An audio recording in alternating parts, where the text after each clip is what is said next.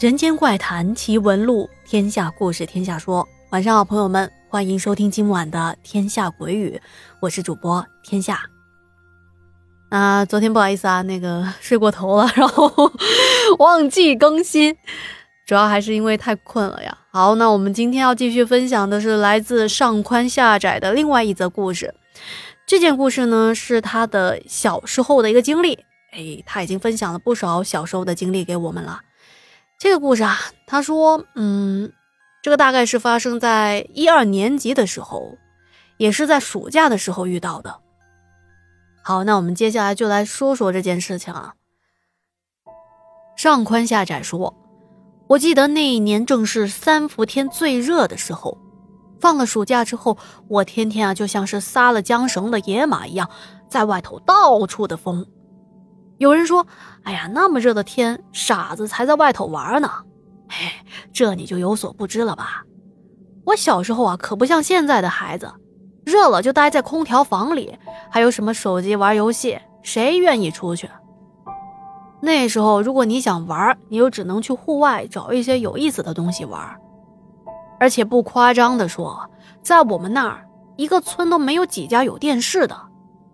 要是不出来外头玩，天天待在家里的，那才是傻子呢。我记得那时候是每天吃过中午饭，我的父母都会午休，并且叮嘱我要安静一点，不要吵到他们休息。如果我出去玩的话，一定要注意安全。他们会等到睡醒了之后再下地干活。这样子可以错开太阳最猛烈的时候。之前啊，我不是投稿也说过吗？每年夏天，父亲都会在大厅上支一个床，我晚上睡觉就睡在大厅的床上。打开门之后，屋里一通风，那自然风吹的呀，那叫一个凉快。到了后半夜，还需要盖上一点薄被子呢。这天依旧一样，吃过中午饭，我父母都去睡觉了。而我一个熊孩子呢，是不可能睡觉的，而且在这个时候没人管，真是太自由了，想干嘛就干嘛。我当时在大厅的床上躺了一会儿，就在想，那今天玩点什么好呢？有了，我起身去后院铲了一堆土，然后把中间的土往外扒了扒，接着倒入一些水，就跟和面一样，和成了一大团的泥巴。接着呢，我拿着泥巴上了二楼。那时候我家二楼就是一个大平层，是没有房间的，太阳可以直接晒在二楼的地面上，平时还可以晒一点麦子啊、玉米。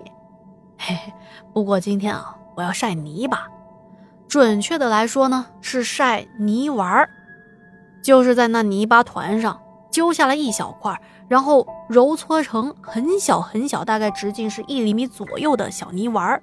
晒干了之后就可以当弹弓的子弹来用的，哎，我真的是很机智，对不对？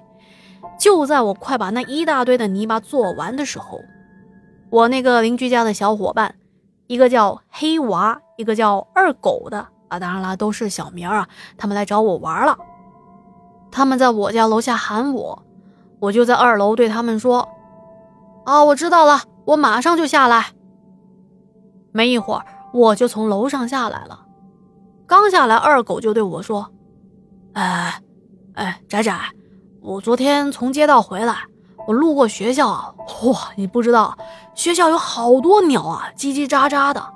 那树上，我猜应该是有很多鸟窝。你说咱们天天的打知了，多没意思啊！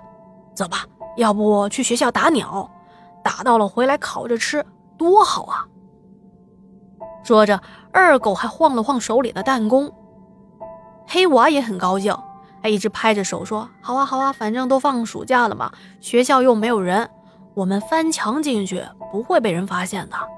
再说了，学校那么多的大树，站在树底下都看不见太阳，真的是又凉快又刺激呢。”我听完之后，觉得他们说的很有道理，不愧是我志同道合的铁子。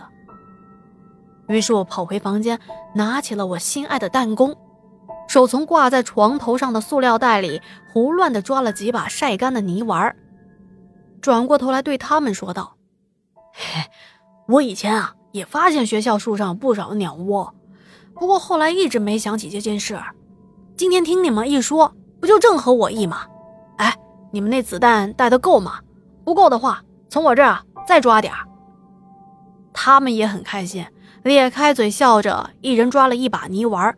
接着我们就直奔学校了。等我们边玩边走到学校的时候，已经是下午的三四点。我们就找了一个小小的角落，磕磕巴巴的翻过墙，就跑向了大树所在的地方。我的小学母校在那个时候还没有一栋像样的教学大楼，都是那种一排的平房教室。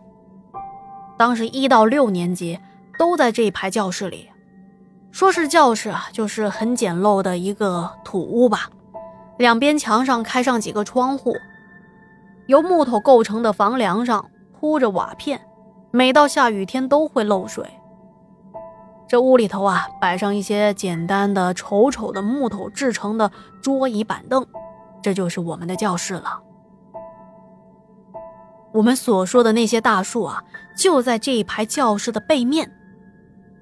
当我们到了树下，抬头一看，啊，果然有很多的鸟叽叽喳喳的四处飞来飞去，而那些厚厚的树叶密密麻麻的遮住了太阳，在这树荫底下，时不时的还有几阵凉风吹过来，一点都感觉不到夏天的酷热，反而觉得很阴凉，很是舒服。说起我们三个，虽然都不是什么神枪手。但是在泥丸已经用了一大半的情况下，也打下了几只鸟来。打着打着，我发现这鸟是越来越少。仔细观察之下，发现鸟儿们好像意识到危险了，都顺着教室上端的木头和墙体的缝隙钻进教室里去了。